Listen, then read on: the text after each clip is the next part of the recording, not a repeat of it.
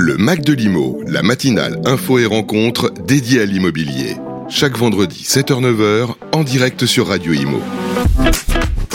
Bonjour à tous, on est ravis de vous retrouver pour cette deuxième heure du Mac de l'Imo. Vous êtes sur Radio Imo comme chaque vendredi. On est ensemble. Bonjour Sylvain Lévy-Valency.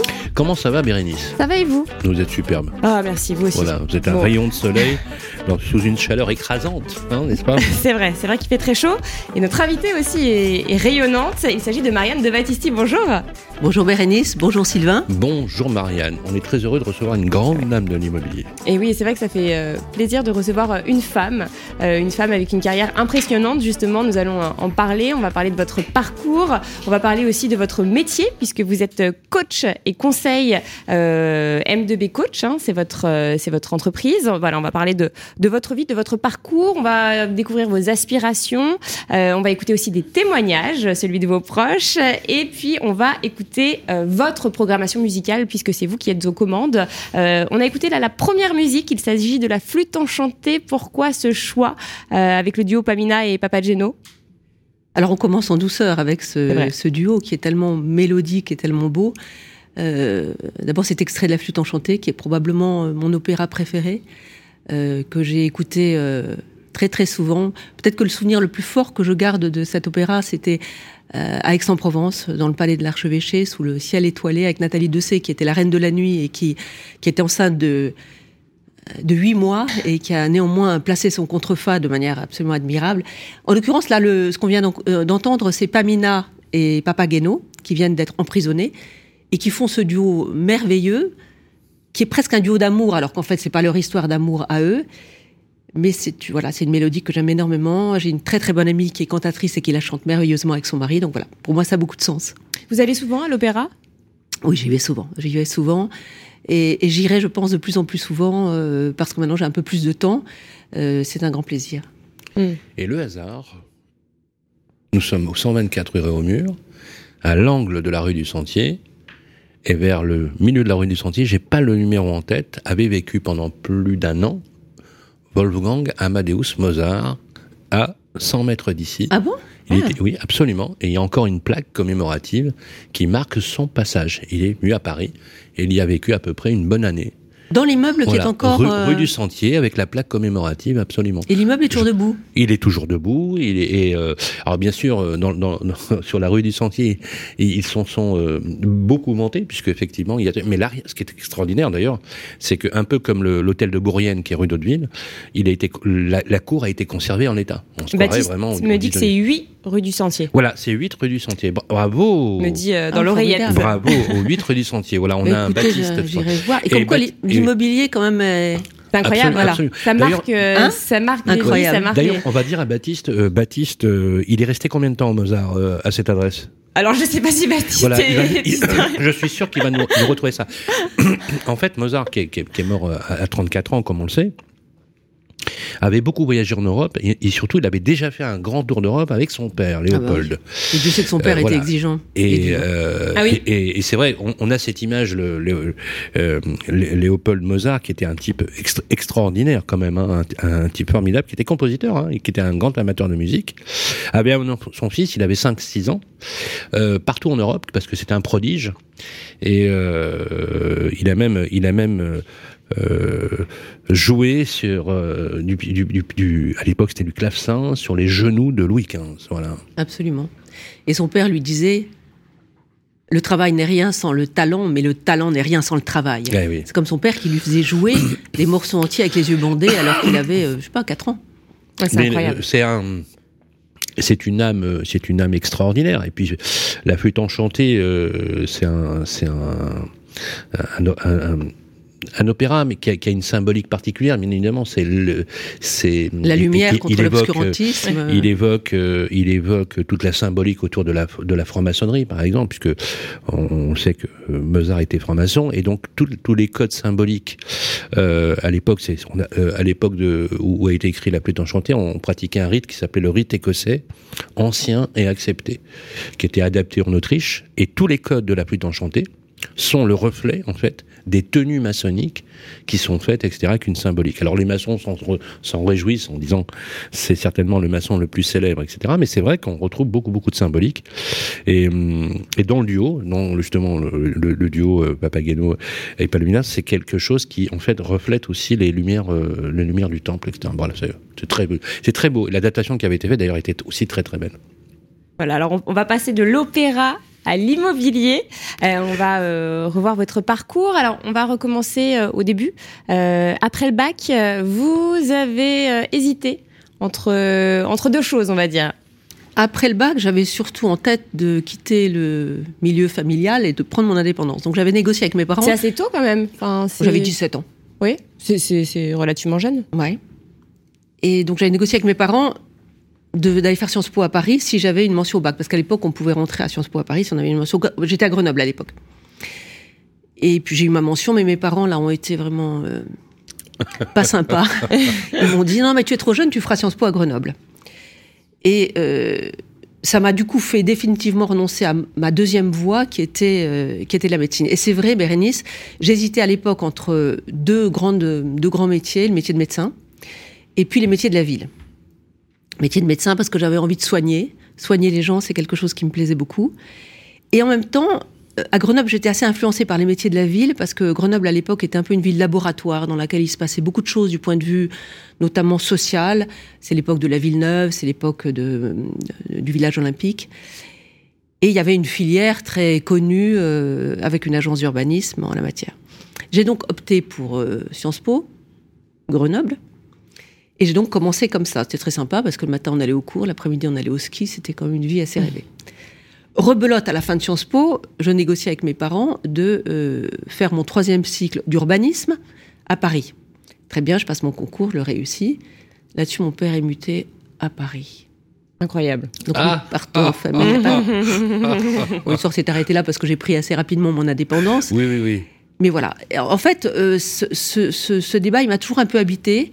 Et chaque fois qu'on a déménagé avec mon mari, qu'on a changé de ville, je me suis posé la question de d'entamer mes études de médecine. Et en fait, j'ai jamais fait parce que j'ai toujours eu l'opportunité de rebondir, de faire un truc très intéressant dans la nouvelle ville dans laquelle je débarquais, et j'ai jamais fait. Et finalement, maintenant que je suis coach et que toute cette carrière immobilière est terminée d'un point de vue salarié, je m'aperçois qu'il y a une espèce de correspondance entre aménager la ville, aménager les espaces euh, extérieurs, aménager les espaces intérieurs, le logement. J'ai beaucoup travaillé sur le logement. Et puis, le coaching qui est aménager son espace intérieur, trouver un bien-être euh, chez soi. Euh, bah, ça ressemble finalement beaucoup à ces métiers-là et c'est une espèce de convergence qui aujourd'hui se fait et qui est probablement à l'origine de tout plaisir que j'ai à faire ce, nouveau métier pour moi de, coach. Et on peut faire le parallèle, on peut dire que ça joue sur la santé aussi. Hein. Être bien chez soi, ça joue sur la santé mentale. Et puis euh, mettre du verre dans la ville, par exemple, aussi, ça joue sur, euh, sur la santé. C'est vrai. C'est tout à fait vrai. On s'en aperçoit maintenant après le Covid de manière encore plus aiguë. Je crois qu'il n'y a plus maintenant un logement qui va être conçu sans un espace extérieur. Et donc cette relation intérieur-extérieur, qui est la dialectique permanente aussi du coaching, elle est déjà présente dans les métiers, euh, dans les métiers de la ville, dans la métier du logement. Est-ce que vous vous intéressez du coup euh, euh, à tout ce qui est médecine ou voilà Est-ce que c'est quelque chose qui vous intéresse? Est-ce que vous étudiez, vous regardez, vous, lisez des magazines spécialisés Ça m'a toujours passionné. Ça m'a toujours passionné. Je me souviens que j'avais à l'époque où j'étais directeur d'établissement Nord, c'est un tiers de la France d'ICAD, sur tous les métiers de l'époque. C'est juste avant l'entrée en bourse j'avais euh, ma, ma, directrice d'agence, qui était ma collaboratrice à Strasbourg, qui était passionnée d'huile essentielle et de gémologie. Donc on passait des heures toutes les deux à discuter. Et un jour, elle est venue me voir en me disant, écoute Marianne, j'aimerais bien pouvoir quitter euh, ICAD pour racheter un laboratoire d'huile essentielle et en faire mon métier. Et je me souviens que toutes les deux, on a le, le DRH de l'époque était moyennement d'accord pour ça, parce qu'en plus ça me faisait perdre moi un de mes piliers on est arrivé à manipuler ça, elle a arraché son laboratoire et, voilà, et on est toujours resté très proches et c'est des sujets qui m'ont toujours beaucoup beaucoup intéressé. Les médecines douces, comment mieux connaître, euh, parce qu'on est complètement ignare. Euh, dans l'éducation aujourd'hui en France, on a des enfants, mais on sait même pas euh, analyser un symptôme, on, ne mmh. sait pas, on sait pas quoi faire. Mais rien que sur l'alimentation, il y a beaucoup de de, de, de, voilà, de méconnaissance. Euh, justement, vous avez évoqué ICAD, vous avez, euh, vous avez fait carrière donc, euh, dans ce groupe, 45 ans. C'est vrai. Euh, ça reflète une, incroyable, 45 une fidélité, ans chez ICAD. une loyauté. Alors 45 ans chez ICAD, en fait, j'ai quand j'ai eu terminé mon cycle d'urbanisme à Sciences Po, je suis allée faire mon stage de fin d'études à la 7. À l'époque, la caisse avait deux grandes filiales, une filiale aménageur, la 7, une filiale constructeur, La 7 qui existe toujours. La 7 qui existe toujours, dont j'ai été administrateur et à laquelle je reste très Absolument. attachée. Absolument. Alors la 7, j'ai passé un an et demi, puis après je suis allée faire euh, la troisième année de l'école des ponts, donc j'ai fait une interruption. Euh, et puis, quand j'étais encore au pont, la SIC est venue me chercher pour me proposer d'y entrer. Donc, en fait, je suis entrée à la SIC euh, deux ans après, après avoir commencé ma carrière dans le groupe. Et, et j'ai fait, en fait, toute ma carrière, ce qui paraît un peu dinosaure quand on raconte ça comme ça. Ah bah c'est juste incroyable aujourd'hui quand on en C'est parle. incroyable aujourd'hui. C'est assez rare, oui. C'est assez En rare. fait, un seul employeur. Un seul employeur. Alors, ça a eu énormément d'avantages et beaucoup de charme. Les avantages, c'est que j'ai pu voir du paysage, voir du pays, en étant dans la même boîte et en voyant évoluer l'immobilier, en traversant différents métiers euh, de l'immobilier, finalement avec beaucoup de, confort, parce qu'au fur et à mesure que les métiers de l'immobilier euh, évoluaient, moi-même j'apprenais de nouveaux métiers. En plus, je changeais géographiquement d'endroit, donc c'était à chaque fois une découverte. Et je dois dire de ce point de vue-là que je dois beaucoup à ICAD, parce que chaque fois que j'ai dit, voilà, euh, je vais changer de ville, qu'est-ce qu'il y aurait pour moi euh, à Lyon, à Grenoble Parce que votre mari était muté, c'est ça ou- Il était muté. Et donc, euh, moi, je, je c'est le vous, suivais. c'est vous qui suiviez, pas Ah lui.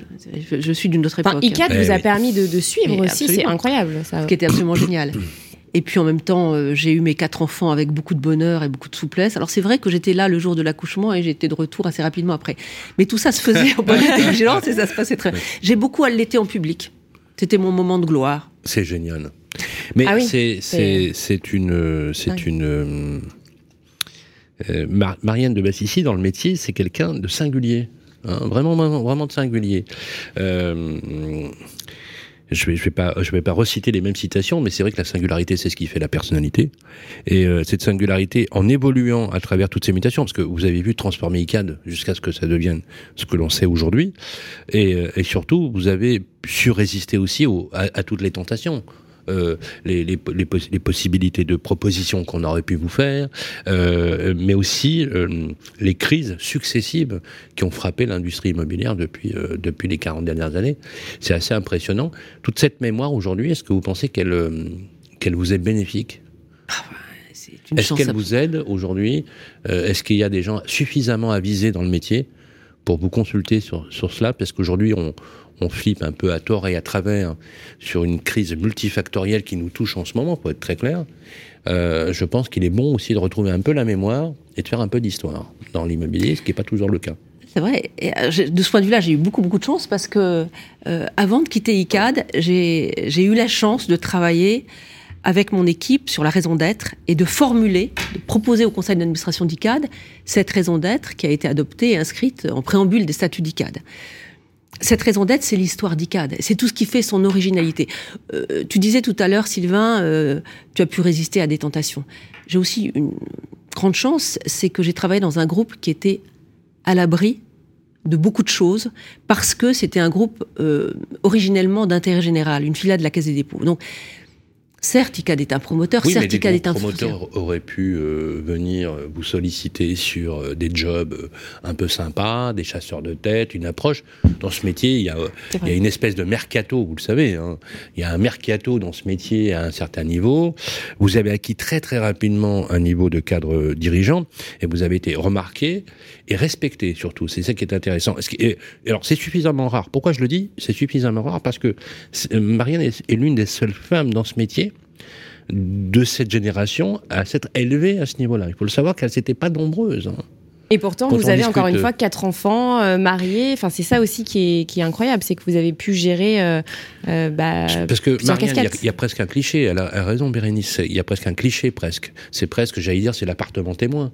C'est qu'on a une femme euh, remarquable, euh, euh, extrêmement belle, intelligente, élégante, mariée, euh, un mariage qui dure, quatre enfants. C'est la famille témoin. Voilà, la famille témoin. Et on se dit on se dit tiens c'est intéressant.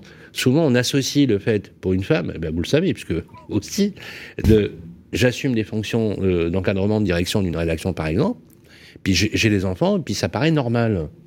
Mais ce qui paraît surtout normal, et, ce qui est- et c'est ça qui, qui interpelle, c'est que euh, tout à l'heure je vous ai posé la question, c'est vous qui avez suivi les mutations de votre mari, c'est pas votre mari qui a suivi vos, vos- vos mutations, c'est vous qui vous êtes occupé des enfants directement. Il s'en est beaucoup occupé aussi. Oui, mais ce que je veux dire, c'est que quelque part, il y a une espèce de naturel où on se dit, c'est normal que les femmes suivent leur mari, et c'est normal qu'elles assument des fonctions exécutives d'une journée bien remplie, plus s'occuper de la maison le soir. Je trouve que, voilà, ça pousse à la réflexion C'est vrai aujourd'hui. que la société est exigeante avec les femmes. Est-ce que vous, vous le ressentez aussi? Vous l'avez vécu? Bien sûr, bien sûr, bien sûr.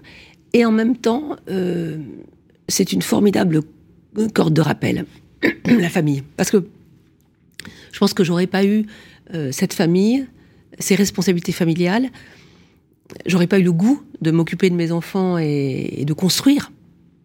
Construire, ça, c'est sûr que j'ai le goût de construire.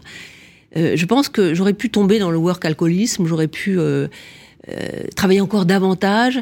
Et le fait d'avoir une Ah oui. famille et des enfants, ça, ça stabilise bien le système. Vous avez trouvé votre équilibre facilement?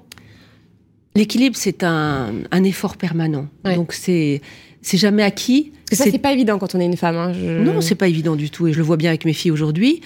Euh, elles sont très attachées, elles aussi, à, à leur vie familiale, mes fils aussi.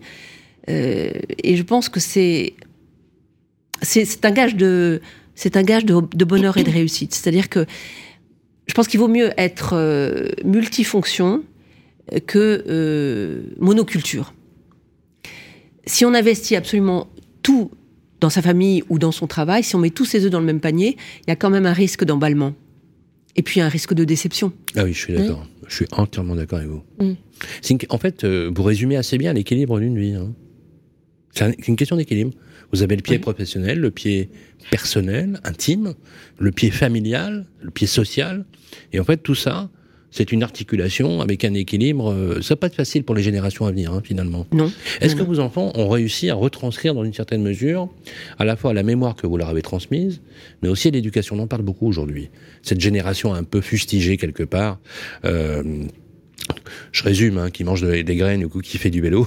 C'est voilà.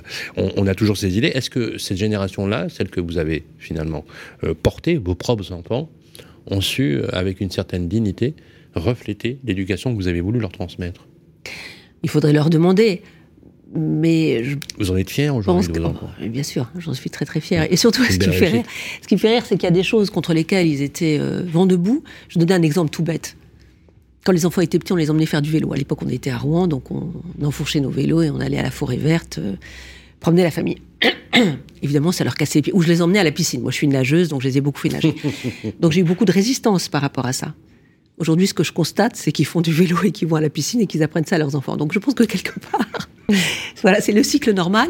Et tout ce Les peut- valeurs sont transmises en fait. Ouais, ouais. Et on parlait Ouais. de l'opéra tout à l'heure. Très important ce que vous dites. hein. Moi, je peux vous dire que j'ai euh, l'autre jour été très attentrie de, de- de croiser une de mes petites filles en train de chanter euh, l'air de la Serenentola qu'on était allés voir ensemble euh, deux mois plus tôt. C'est génial. Et donc, il y a- il y, a des tas de choses qui Bien passent sûr. comme ça, peut-être de manière subliminale, mais qui sont présentes. Combien de petits-enfants aujourd'hui? On attend le neuvième. Le deuxième. C'est extraordinaire. Quel âge ont vos enfants? Alors, ma fille est née à 42 ans, ensuite 40 ans, bon, c'est c'est son frère. Après, euh, Bérénice en a 37, et mon dernier Maxence euh, en a 34. D'accord. Donc euh, oui, il y a une, une grande fratrie. Hein. adultes. Ouais. Neuf petits-enfants. Voilà. Une belle famille.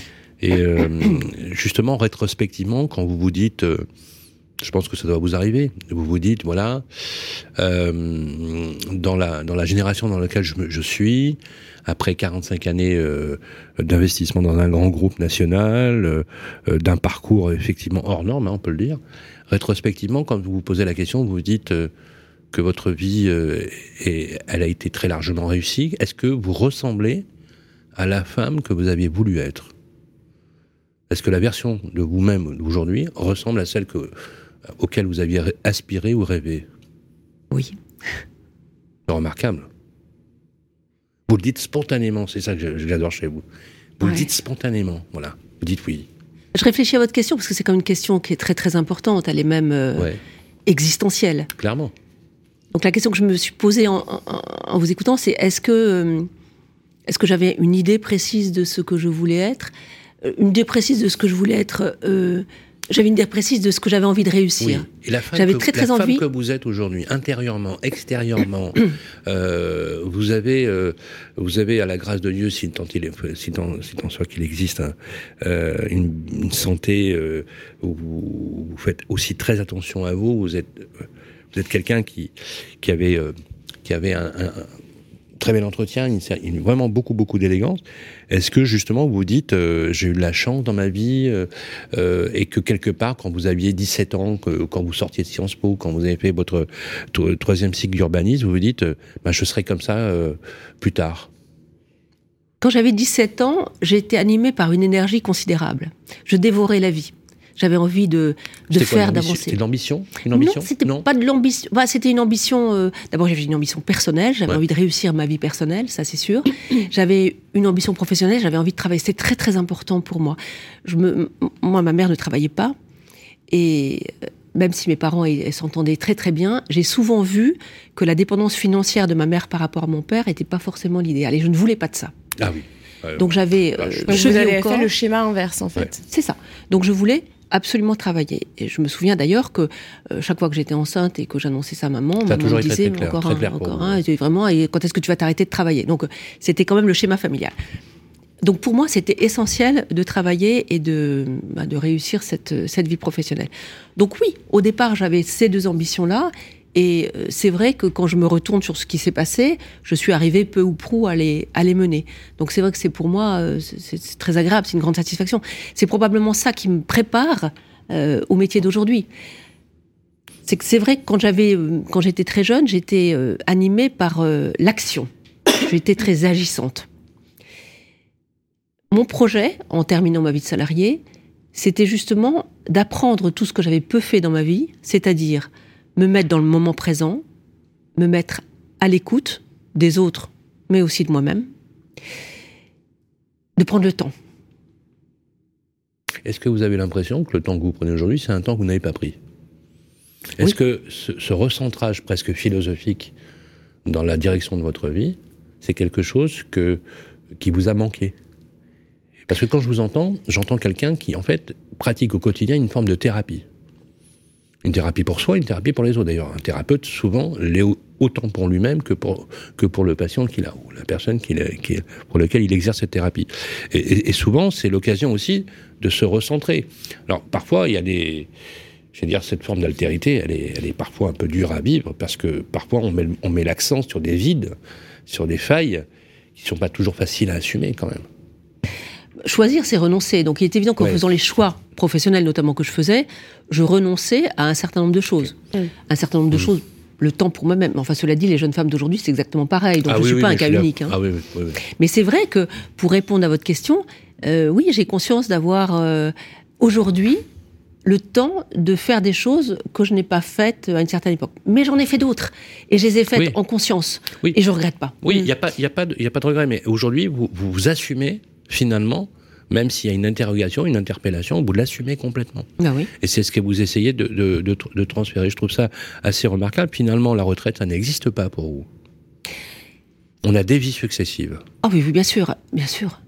Mais en même temps, j'ai pas honte d'être à la retraite. J'aspirais à cette nouvelle vie, et, et ça me gêne pas du tout de dire que, que ah, Pourquoi vous riez? Non, parce que non, mais c'est le fait de quand vous rajoutez, j'ai pas honte. En fait, euh, aujourd'hui, euh, euh, je, moi, je déteste le mot retraite. Je vous, je vous le dis, je déteste le mot retraite. Et je déteste le mot retraite parce que dans le mot retraite, il y a retiré. Il y a, il y a retiré. Je me retire de quelque chose.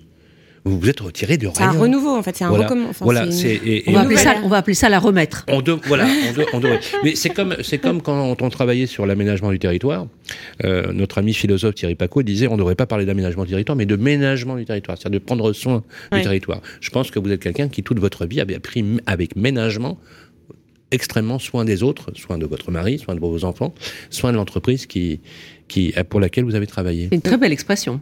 Oui. 45 ans chez ICAD. On va écouter justement le premier témoignage, celui de votre euh, ex-bras droit, euh, Charlotte Pajot. Euh, donc c'est le témoignage collaboratrice. Pajot Blanchard, pardon. Nous sommes en compagnie de Charlotte Pajot Blanchard. Bonjour Charlotte. Bonjour. Vous avez été collaboratrice de notre invité du Mac de Limo, Marraine de Battisti. quelles ont été justement les circonstances de votre rencontre? Eh bien, écoutez, j'ai euh, j'ai travaillé avec Marianne pendant euh, pendant près de 12 ans, puisqu'on s'est rencontrés en, en 2010, euh, à l'époque où euh, ICAD a, racheté la foncière dans laquelle je travaillais, qui s'appelait Compagnie La Lucette, qui a été intégrée au sein d'ICAD. J'ai envie de parler d'un coup de foudre professionnel. Je ne sais pas si c'est très habituel de dire ça, mais je crois qu'on on, on s'est beaucoup apprécié très très rapidement. Et puis après, c'est une, une relation qui s'est construite au fil du temps, puisque Marianne m'a accordé sa confiance. Euh, elle a, elle m'a, elle a contribué à me faire évoluer euh, au sein du groupe en me donnant de plus en plus de responsabilités, et puis euh, tout en me, me transmettant, euh, voilà, tout, tout son background à la fois de, d'opérationnel, euh, puisqu'elle a, elle a commencé, il faut le savoir quand même, avant de faire de la communication, Marianne était a eu une vie euh, professionnelle d'opérationnel qui lui donne beaucoup de crédibilité et de légitimité sur les sujets. Et ça, ce sont des choses qu'elle a qu'elle m'a transmises et qu'elle a partagées volontiers avec moi tout au long de ces années. Alors justement, euh, quand on parle de Marianne, pouvez-vous euh, nous parler de sa personnalité? Comment elle est? Alors, Marianne, c'est quelqu'un d'extrêmement bienveillant, euh, d'optimiste, euh, voilà, j'ai que des, des, mots positifs qui me viennent, mais c'est quelqu'un avec qui on rit énormément. Voilà, c'est quelqu'un qui a beaucoup d'humour, euh, qui aime les gens qui ont de l'humour également, et donc elle met de la joie de vivre et de la lumière dans, dans tout ce qu'elle fait et dans ses relations avec les autres. D'autres traits de personnalité marquants? Oui, Marianne a le, le, sens de la famille. Elle a fait toute sa carrière euh, au sein euh, du même groupe. Euh, elle a toujours eu la, conscience, la confiance des actionnaires d'ailleurs, et notamment de la, de la, CDC. Et on peut dire que c'est quelqu'un de, de, d'extrêmement de fidèle et constante dans ses relations. Est-ce que vous avez une oui. anecdote justement à nous partager? Alors oui, oui, oui, j'en ai une euh, tout à fait. Euh, on a eu l'occasion de participer à un événement qui était euh, qui s'appelait The Village, qui était un, événement organisé comme un think tank au plein cœur de la de la Pampa. Du côté de l'Occitanie et il se trouve que Marianne avait elle s'était vue attribuer une chambre d'hôtel assez luxueuse, alors que euh, moi-même et, euh, et, Anne Kéméré, qui nous accompagnait, qui est une navigatrice, on avait euh, un, des lits superposés chez l'habitant. Eh bien, Marianne a essayé de nous faire venir dans son hôtel, c'était pas possible. Et donc, elle est venue dormir avec nous. On a dormi toutes les trois dans des lits superposés et c'était vraiment un souvenir mémorable. Une dernière question, bah justement, Marianne est avec nous en plateau, elle vous écoute. Qu'est-ce que vous avez envie de lui dire? J'ai envie de lui dire, euh, Marianne, euh, reste comme tu es. Euh, voilà, on a tous énormément de chance de te connaître. Moi, je, tous les gens que je rencontre euh, aujourd'hui dans ma nouvelle vie professionnelle me parlent de toi et je leur parle de toi également.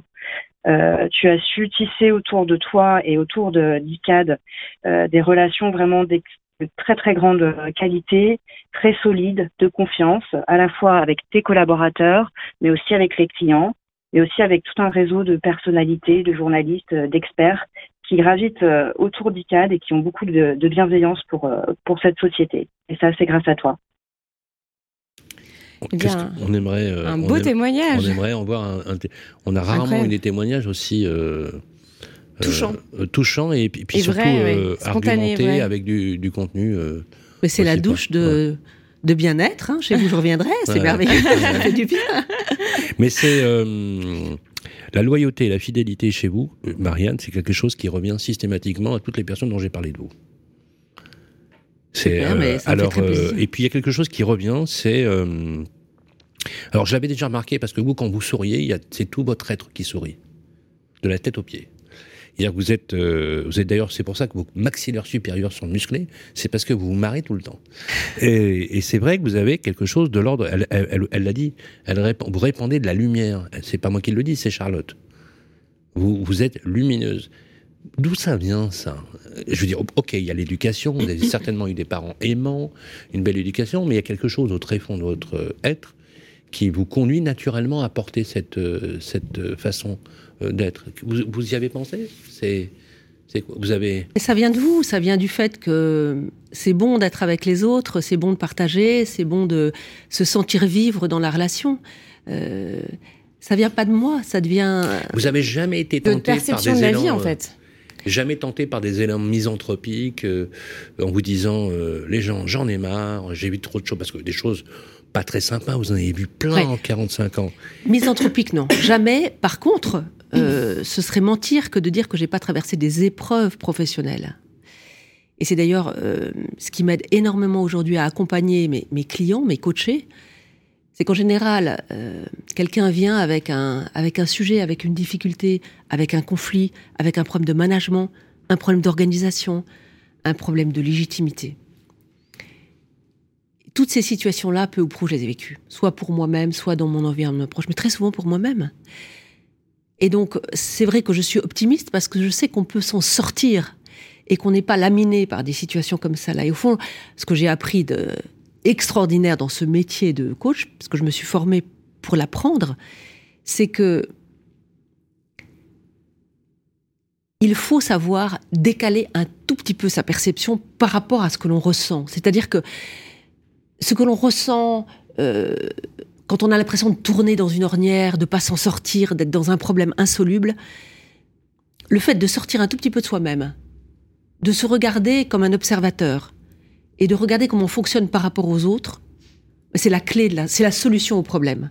Car en fait, très souvent, on est soi-même son propre piège. Moi, je l'ai été. Quand j'ai tourné sur des problèmes qui me faisaient souffrir, je me suis, rendu compte de manière peut-être pas très consciente, parce qu'à l'époque, je n'étais pas formée à cela, que c'est en fait en prenant juste en considération l'autre, la manière de voir l'autre, un environnement qui est différent de sa perception à soi, en décalant un peu son point de vue, eh ben c'est comme ça qu'on arrive à comprendre qu'on peut fonctionner différemment avec les autres, notamment dans un dans un conflit interpersonnel. Si deux minutes on se met à la place de la personne qui est en face, si on comprend que certes elle m'exaspère, mais je suis exaspérante et peut-être encore plus exaspérante qu'elle-même, et, si je décide de modifier un peu, un peu mon comportement, c'est très systémique. Le système se modifie, ça pivote et ça change. Et ça demande une, une, une élévation et de l'empathie. Oui, bien sûr que ça demande de l'empathie. Ça demande d'aimer, y compris celui avec lequel on est en difficulté. Là, vous venez de résumer euh, euh, un livre euh, magnifique que je conseille vraiment à tous ceux qui nous écoutent, d'un philosophe que j'ai eu la chance de connaître, qui, nous a quittés il y a très longtemps maintenant, qui s'appelle Emmanuel Levinas, euh, dans un livre qui s'appelle Totalité et Infini, quand il parle de l'altérité et de l'autre. et en fait, il, résume son, son, le, sens de l'existence par l'existence de l'autre. Et en fait, c'est le regard de l'autre. Et moi, ce que j'aime beaucoup dans ce que vous dites, c'est que, vous savez, c'est comme quand vous apprenez que un de vos proches peut être la victime ou le bourreau la victime, on est tous, on, est tous en empathie et en passion avec la victime. Lorsque votre proche est l'auteur d'un fait, quelle position vous avez vis-à-vis de ça?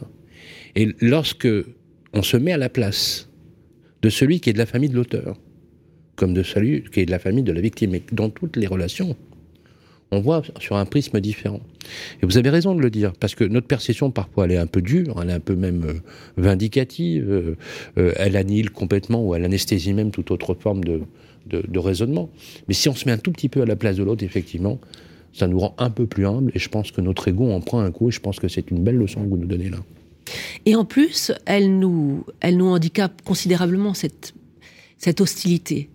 Elle nous handicape parce qu'elle nous empêche de recevoir ce que l'autre nous envoie, qui est peut-être négatif, mais au-delà du négatif, c'est une forme de cadeau. Tant que l'autre me dit euh, là je suis pas d'accord ou euh, euh, là t'as mal fait ou là j'attends autre chose de toi, soit on le prend comme une agression, on devient un hérisson, on rejette et on va se priver d'une information très importante. Soit on accepte d'accueillir et on se dit, au fond, c'est courageux de me dire ça, quelque part. Bien sûr. Et si j'accepte de pivoter un tout petit peu, de prendre en compte le sentiment de l'autre, bah, on, va évoluer ensemble. Et l'autre me dira, une autre fois, ce qui dysfonctionne, il y a des tas de choses que je fais qui vont pas, et le fait que quelqu'un ait la, je dirais, la, générosité de me le dire, c'est plus facile de rien dire à quelqu'un. Hein. oui. Bien sûr. Ben oui. Mm. On va écouter tout de suite votre deuxième choix musical, euh, Aragon, chanté par Jean Ferrat, et ah en particulier J'entends, j'entends. J'en ai tant vu qui s'en allèrent, ils ne demandaient que du feu. Ils se contentaient de si peu, ils avaient si peu de colère. J'entends leurs pas, j'entends leur voix, qui disent des choses banales. Comme on en lit sur le journal, comme on en dit le soir chez soi. Ce qu'on fait de vous, homme, femme, aux pierres tendres, tout usées, et vos apparences brisées. Vous regardez m'arrache l'âme. Les choses vont comme elles vont, de temps en temps la terre tremble. Le malheur au malheur ressemble, il est profond, profond, profond. Vous voudriez au ciel bleu croire, je le connais ce sentiment. J'y crois aussi moi par moments, comme la louette au miroir. J'y crois parfois, je vous l'avoue, à n'en pas croire mes oreilles. Ah, je suis bien votre pareil. Ah, je suis bien pareil à vous. À vous, comme les grains de sable, comme le sang toujours versé, comme les doigts toujours blessés. Ah, je suis bien votre semblable. J'aurais tant voulu vous aider, vous qui semblez autres moi-même. Mais les mots vent noir je sème, qui sait si vous les entendez? Tout se perd et rien ne vous touche, paroles, ni mains. Et vous passez votre chemin sans savoir ce que dit ma bouche. Votre enfer est pourtant le mien, nous vivons sous le même règne. Et lorsque vous saignez, je saigne et je meurs dans vos mêmes liens. Quelle heure est-il, quel temps fait-il? J'aurais tant aimé cependant. Gagner pour vous, pour moi perdant, avoir été peut-être utile. C'est un rêve modeste et fou il aurait mieux valu la terre. Vous me mettrez avec en terre, comme une étoile au fond d'un trou.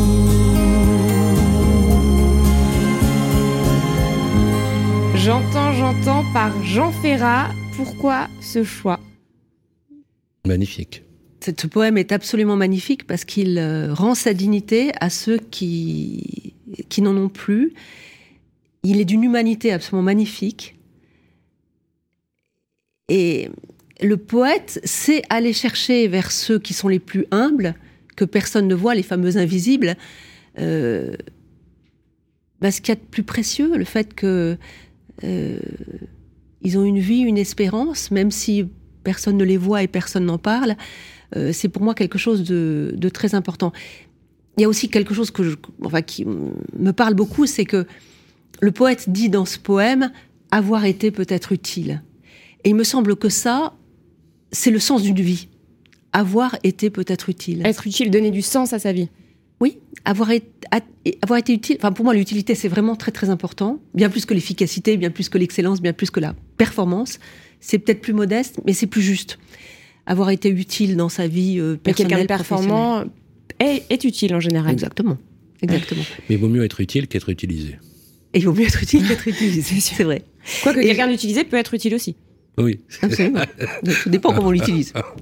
On est d'accord. Et puis j'aime bien cette image de la fin de l'étoile au fond du trou parce mmh. que ça veut dire qu'au fond de chaque trou, il y a une étoile. Alors en plus, j'ai un fils qui fait dans le, dans le spatial qui a monté une start-up qui fait des, des télescopes, donc on, on, regarde beaucoup le ciel ensemble. Ah oui, et les étoiles, c'est très ah important oui. pour nous. L'étoile, c'est vraiment quelque chose qui appelle. L'étoile du berger, mmh. c'est le guide. Et même au fond d'un trou, il y a une étoile. Je trouve que l'image est magnifique. Oui. Oui, et c'est un peu une parabole de la de l'obscurité des ténèbres. Il y a toujours une toute petite lumière. Il suffit d'éclairer une toute petite allumette et elle éclaire euh, l'immensité des ténèbres. C'est comme quoi il y a toujours effectivement au fond d'un trou une lumière, une étoile qui qui, qui naît.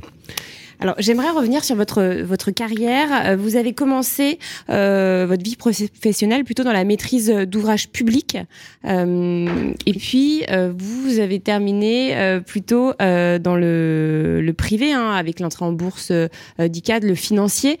Justement, alors c'est assez rare aussi d'avoir fait d'avoir connu les deux mondes.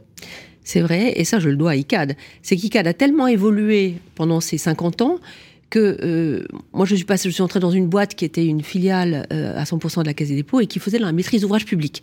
Des grands hôpitaux, des grands équipements, c'était passionnant. Faire un hôpital, une programmation hospitalière, je pensais...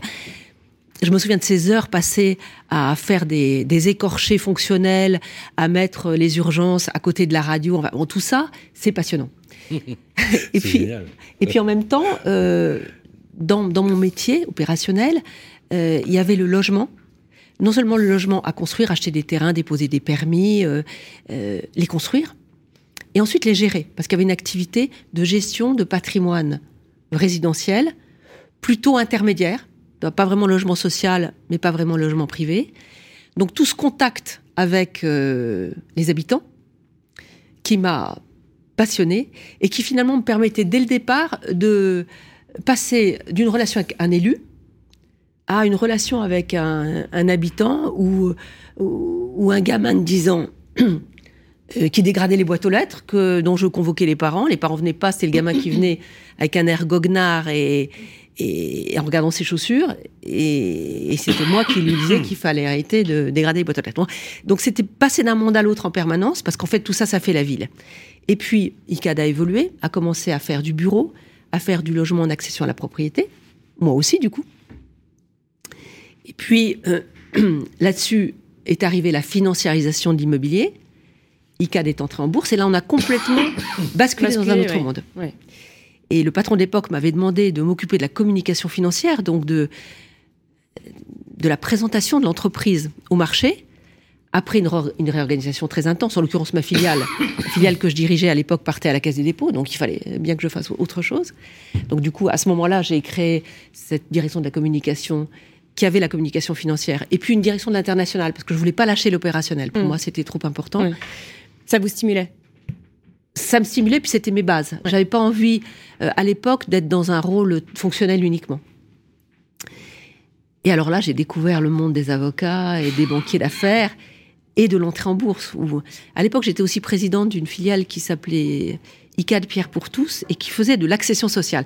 Et je me souviens d'avoir discuté avec des jeunes banquiers qui me disaient quoi, accession sociale, mais comment est-ce qu'on va présenter ça? C'est pas, c'est pas dans le monde de, de la bourse, ça ne va pas, etc. Donc vous êtes passé en a fait des élus aux, aux financiers en fait. alors les élus, je les ai jamais quittés parce qu'en fait, euh, y compris en bourse, ICAD continue à travailler euh, sans arrêt avec les élus. Donc là, c'était le, c'était l'éternelle euh, relation et heureusement d'ailleurs parce que ce monde des élus euh, a créé des amitiés euh, extrêmement fidèles et j'ai rencontré des gens. vous les admirez beaucoup les élus. Mais bien sûr, ils ont une fonction qui est incroyable. C'est eux qui font le grand écart entre l'immobilier financier, celui qui vient faire des bureaux ou la foncière qui veut vendre un, Ouais. un immeuble, et puis euh, Surtout les élus locaux qui ont une, une vraie mission. euh, Et, et- ouais, exactement. Et, Et puis les mal sous- logés qu'il faut bien euh, Absolument. loger, pour lesquels il faut trouver une structure. Et la ville, c'est tout ça. Plus les espaces urbains, plus les transports, plus les mobilités douces, plus l'énergie, etc. Donc, être élu local aujourd'hui, ça demande une somme de compétences et de qualité euh, comportementale absolument exceptionnelle. Et en plus, euh, tous les cinq ans, on repasse devant le suffrage universel et on risque de se faire laminer pour des mauvaises raisons. Pour des mauvaises raisons, absolument. Et souvent, euh, un manque de reconnaissance, d'ailleurs, on le voit bien avec les élus locaux, qui C'est vrai qu'il y a parfois... toujours quelque euh, chose qui ne va pas. les, les maires de France, qui sont souvent d'ailleurs, mal- malheureusement, et, et je loupe jamais l'occasion de le dire, méprisés par un pouvoir aujourd'hui euh, qu'il euh, qui leur transfère des compétences sans leur, sans leur transférer la moindre recette. hein. Bon, on va pas reparler de la taxe d'habitation, euh, la. RLS pour les bailleurs sociaux et d'autres sujets comme celui-là. Mais effectivement, c'est un sacerdoce. Un sacerdoce. D'ailleurs, c'est intéressant que vous parliez des, des élus locaux parce que cette année 2023 et l'année 2022 a été une des années dans- depuis, la, depuis la Ve République où il y a eu le plus de maires qui ont déposé un petit peu le, les jeter l'éponge en cours de mandat. C'est euh, quand même assez rare. hein. grâce d'ailleurs en partie aux réseaux sociaux, parce que le problème maintenant, c'est que Mm. tout le monde donne son avis, y Surtout. compris euh, non argumenté. C'est un peu ça le problème. Euh, sur des questions qui sont sensibles, qui mériteraient un débat. Mm. et le débat avec euh, l'information directe et immédiate, il est un petit peu, il est devenu un petit peu difficile à organiser. Et, et les réseaux sociaux attisent la haine aussi, on le voit. Hein. Il y a vraiment une Mmh. montée en On puissance. appelle ça les haters. Oui. Les haters. C'est- Ouais, et c'est c'est si la facile, hein. Ouais. C'est un déversoir. D'ailleurs, d'ailleurs, ce qui est, ce qui est, ce qui est quand même assez, euh, assez désespérant, euh, c'est qu'on voit que les petites vidéos là qui marchent le plus, c'est les vidéos un peu haineuses, ou les vidéos où les gens se cassent la gueule, où c'est un truc bien rigolo, bien gras. Voilà, En- un peu Ou de sérieux entre les deux, ou les ça ne fait animaux. jamais rien. Ou les animaux, voilà. Oui, les vidéos de petits chats, apparemment, Voilà. ça marche très En fait, bien. je vais vous dire, on, on vit dans une, une époque euh, très émotionnelle où, où- où quand on fait app- appel qu'à l'émotion euh, et qui abroge donc toutes les limites de la raison ou de l'analyse Ouais. ou du temps long nécessaire pour avoir un exercice euh, faire un exercice autocritique. C'est Alain Finkielkraut dans son livre qui s'appelait Le mécontemporain, euh, qui écrit euh, voilà qu'il y a une urgence à se débrancher et qu'il faut rétablir un peu les plaisirs difficiles. Ce qu'il dit, c'est facile de- d'aligner des vidéos. Par contre, il est beaucoup plus compliqué que de lire un livre, un plaisir plus, alors plus profond. Moi, j'aime beaucoup ça, donc forcément, je suis pas très objectif, mais, mais ça passe par cela. C'est aussi la théorie d'Étienne Klein. Il l'explique très très bien, Étienne Mmh. Klein. Il Mmh. explique que euh, s'il n'y a pas d'effort, s'il n'y a pas de difficulté, alors c'est juste pas la peine. Et on n'obtiendra rien du tout. Mais c'est comme le sport. Vous voyez, le sport, par exemple, on voit ceux qui en sont sportifs comprennent, même si certains n'ont pas forcément le degré de culture, ils comprennent cette façon qui est liée à l'effort. Et dans l'effort, il y a du plaisir. Il y a une transcendance du de la plaisir dans l'effort. Et le, plaisir difficile, c'est de se dire, voilà, au lieu d'avoir un chat GPT, euh, pff, voilà, bah, Bah, c'est un plaisir immédiat, mais qui est beaucoup moins intense Voilà. que le plaisir final de l'effort, voilà. en fait. Et puis ça sert à rien de confisquer à l'individu cette capacité autocritique qu'il peut avoir, et c'est malheureusement l'une des vertus et d'un travers mauvais des réseaux sociaux, c'est de s'ériger du jour au lendemain en poète, euh, juge, parti, bourreau, etc. extrêmement facilement, et extrêmement lâchement, parce que c'est souvent des gens qu'on voit pas vraiment. euh, C'est anonyme, Voilà, mais bien voilà. sûr. C'est On va plus passer facile. tout de suite au deuxième témoignage parce qu'on n'a plus beaucoup de temps. Il s'agit de votre amie Marianne, Marianne Louradour, présidente de CDC Biodiversité. On est en compagnie de Marianne Loradour. Bonjour Marianne. Bonjour Fabrice. Vous êtes une amie de, d'une autre Marianne, Marianne de Battistini, notre invitée du jour. Euh, comment vous êtes rencontrés Ah, avec Marianne, on s'est rencontrés il y a très longtemps dans un, euh, un voyage professionnel, euh, une learning expedition en Inde. Et euh, on s'est retrouvés pendant trois jours euh, comme ça dans ce dans ce voyage euh, totalement euh, dépaysant et on a fait connaissance tout de suite de manière euh, assez assez proche euh, et, et de manière assez intime et, et après nous sommes nous avons continué de nous voir de loin en loin ou de près en près dans nos différents postes professionnels, notamment à l'intérieur du groupe Caisse de dépôt. Et c'est devenu une amie, en tout cas, vous la connaissez bien. Est-ce que vous pouvez nous décrire sa personnalité? Oui, c'est devenu une amie et, euh, vraiment quelqu'un euh, auprès euh, duquel j'aime aller prendre des conseils. Sa personnalité, elle est, elle est enthousiaste, elle est, elle est rayonnante, elle est généreuse. Elle aime beaucoup et donc c'est pas étonnant qu'elle qu'elle soit partie vers le coaching parce que elle aime, elle aime aider, elle aime conseiller, elle aime accompagner. Et il y a tout ça dans cette euh, très belle personnalité de Marianne. Alors, Marianne euh, est avec nous sur le plateau. Elle vous écoute. Qu'est-ce que vous avez envie de lui dire? Bah écoute, euh, Marianne, moi j'ai envie de, de te dire, euh, tu es partie dans une nouvelle aventure euh, professionnelle. Tu es en train de la réussir évidemment parce que parce que la réussite est de toute façon toujours en toi et bah, il faut qu'on trouve tous les moyens de de continuer notre relation. On a évidemment bien sûr euh, le cercle des femmes du Grand Paris. euh, en- entre nous euh, à conserver, à développer. Je sais que tu vas y mettre beaucoup euh, d'enthousiasme et de passion. Et puis nous avons encore plein d'occasions de rencontres et je m'en réjouis très sincèrement. un très beau témoignage, d'une grande dignité. J'ai beaucoup réfléchi et je me suis dit que c'était important de, de demander à, à une amie de témoigner, y compris sur des sujets qui me sont très chers. Et le fait qu'aujourd'hui, euh, Marianne ait embrassé cette, euh, cette, cette carrière de patronne de CDC Biodiversité, c'est pas étranger à mon choix. Je pense que euh, c'est un vrai sujet, et un vrai sujet immobilier, qu'on est en train d'ailleurs de, de développer. On est probablement encore très en deçà de ce que l'on voudrait faire. Mm. Mais c'est un sujet qui me parle, alors au plan professionnel et aussi au plan personnel. Et dans mon travail d'aujourd'hui, je vois à quel point le, la relation avec la nature est essentielle, y compris pour l'équilibre personnel. Et ça, vous vous en êtes rendu compte euh, après? Je veux dire, vous n'étiez pas comme ça euh, J'ai toujours aimé la nature. Moi, j'ai toujours vécu en montagne, au bord de la mer. Je suis à la fois Corse, Grenoble, voilà, Grenoble, la montagne. Corse du Sud Corse... la maison de famille est au sud de Bastia. Ah, très bien. La famille bastiaise. Euh, donc la mer, pour moi, c'est très important. Euh, la montagne, j'aime beaucoup. La nature, j'aime beaucoup.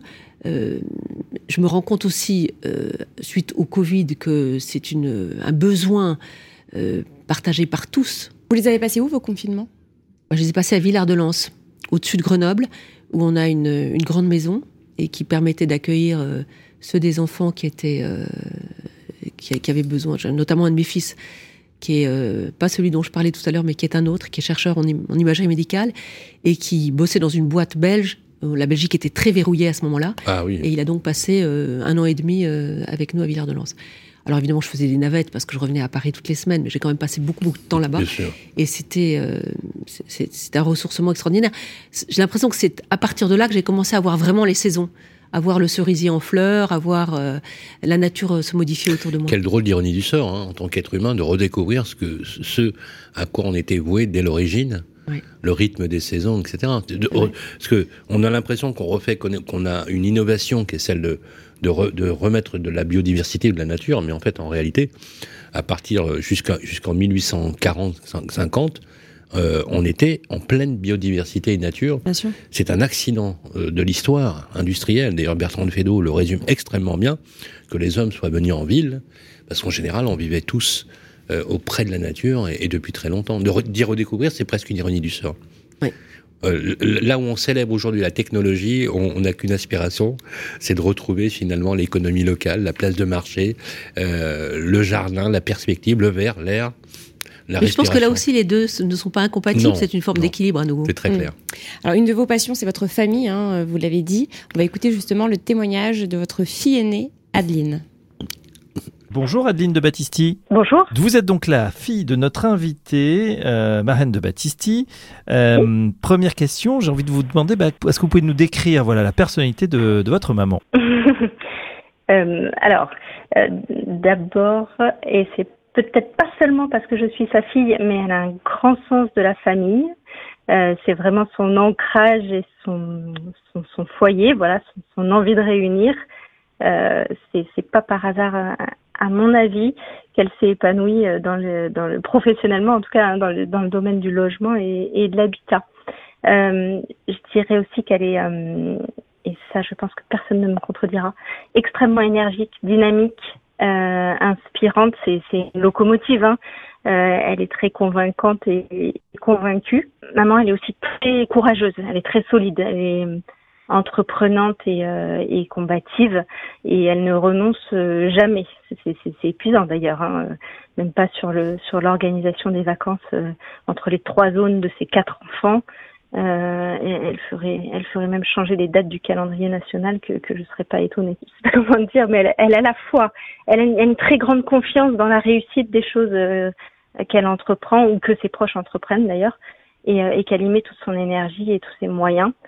Euh, elle, a une, elle, a une, capacité à, à, transformer les épreuves en défis qui est totalement sidérante. Et, et voilà, elle est très très positive, très généreuse et il me semble que ça va bien. Enfin, je veux dire, on n'est pas étonnés, nous, ces enfants, que qu'elles poursuivent euh, avec une activité de coaching, quoi, qui est vraiment la suite logique euh, de, de, de, sa, de sa vie pro. Voilà, on savait bien qu'elle s'arrêterait pas à la retraite, quoi. C'est vrai, on sent une grande admiration. Est-ce que vous avez justement euh, une anecdote dans la famille à nous raconter? Oh, il y en a plein, il y en a plein. Euh, maman elle a toujours plein de fer au feu. Elle est, capable de, faire euh, des, tas de choses à la fois. Elle aime des tas de choses. Elle aime la peinture, la lecture, l'opéra, des choses aussi diverses que la nature. Euh, et par, exemple, elle, elle voulait être, euh, quand elle était petite, elle voulait être fermière.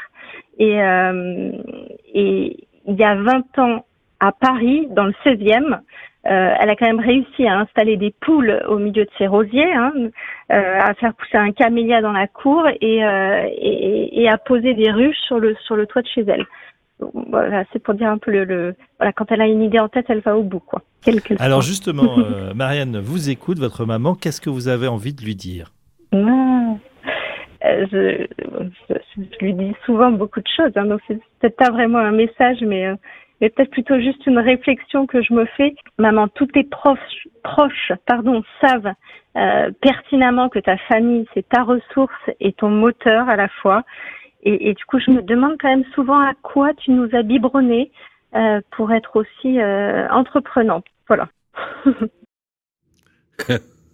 Euh, C'est vrai que c'est, en fait, vos amis, les, tous ceux qui vous apprécient, et moi j'ai la chance de faire partie de ceux qui vous apprécient beaucoup, on se demande effectivement, euh, vous avez, c'est la même question que je vous ai posée, c'est vous avez biberonné tout le monde finalement avec une énergie absolument incroyable, mais il y a vraiment c'est le même dénominateur commun. Dans l'intimité, dans le social, dans le familial et dans le professionnel, c'est la même chose. En fait, il n'y a pas, il y a une grande porosité dans vos vies, dans vos vies en général. C'est-à-dire que vous n'êtes pas euh, de telle nature dans votre vie professionnelle, vous êtes exactement comme vous êtes partout où vous vous trouvez. C'est vrai que je ne suis pas cloisonnée. Du tout. Du tout. Vous êtes, euh, vous êtes d'une sincérité déconcertante. En tout cas, là encore, euh, C'est magnifique ce que Ça dit fait du votre bien. fille. Elle dit Ça indépendamment que ce soit ma maman, c'est quelqu'un de. Ouais, on sent de l'admiration vraiment. Ouais. euh, ouais, ouais, euh, c'est chouette, et puis euh, des valeurs qui ont été transmises également, c'est ce que vous, Ouais. vous nous disiez tout à l'heure. Bon, bah écoutez, c'est mon jour de, de Bah chance, voilà. là, hein. Marianne, l'émission se termine. moi, je savais pas qu'on avait mis. Vous avez, vous avez vraiment mis des poules dans le 16e arrondissement Bien sûr. C'est incroyable, il y avait des ruches sur le toit. Ah oui. Alors les ruches, ils sont toujours. Ouais.